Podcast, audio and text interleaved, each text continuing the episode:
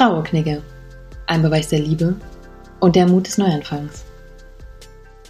Hallo zurück und herzlich willkommen zur Episode 12. In der letzten Folge habe ich die Frage in den Raum gestellt, ob Wehmut ohne Sehnsucht geht. Was war deine Erkenntnis darüber? Aktuell fließen mir viele Erinnerungen durch meine Adern, an die ich sehnsüchtig und wehmütig zurückdenke. Und ich habe mir die Frage gestellt, Wieso ist das so? Was genau ist es, wonach ich mich sehne? Und welche Gefühle bringe ich mit genau dieser Erinnerung in Verbindung?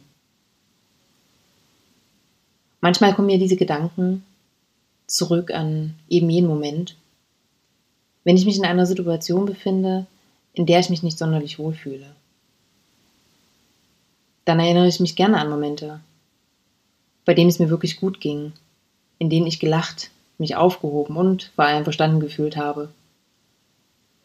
Ich wünsche mir dann immer, mich zurück zu diesem Moment zu beamen, es nochmal zu erleben. Vielleicht dann auch viel bewusster, als ich es damals tat. Denn wenn du live den Moment erlebst, dann spürst du sicher, dass du dich wohlfühlst, dass es dir gut geht, dass du von dem Gespräch zehrst und bestimmt auch inspiriert wurdest.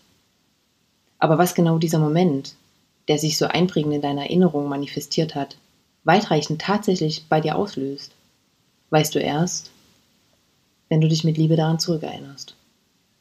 Deshalb denke ich, dass die beiden Gefühle Wehmut und Sehnsucht unmittelbar miteinander verbunden sind.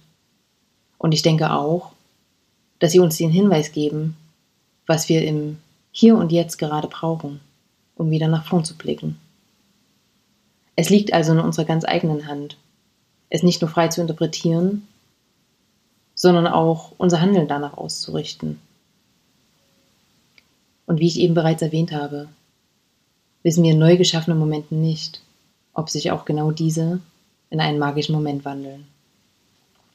Das erfahren wir nur, wenn wir den Mut haben, uns trotz unserer Trauer unserem eigenen Leben wieder zu öffnen und uns selbst den Raum für genau diese Erfahrungen zu geben.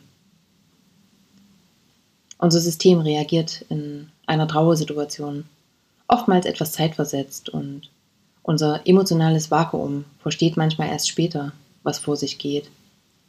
Das ist auch in Ordnung. Denn nach wie vor darfst du dein eigenes Tempo hier bestimmen. Doch denk bitte daran, dass Wehmut und Sehnsucht aus etwas Schönem entstanden ist. Und das nur, weil du damals die Magie des Moments zugelassen hast. Ich sende dir ein Lächeln und wünsche dir alles Liebe. Von Herzen für dich, deine Luisa.